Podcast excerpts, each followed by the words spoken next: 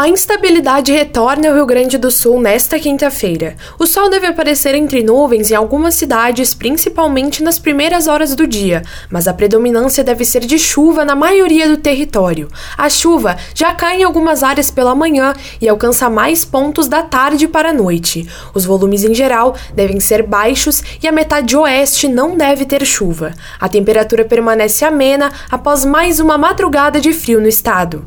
Em Porto Alegre, a mínima é de de 12 graus e a máxima não ultrapassa os 21. Já na Serra Gaúcha, os termômetros variam entre 9 e 18 graus e deve começar a chover na parte da tarde. Da Central de Conteúdos do Grupo RS Com, Luísa Fim.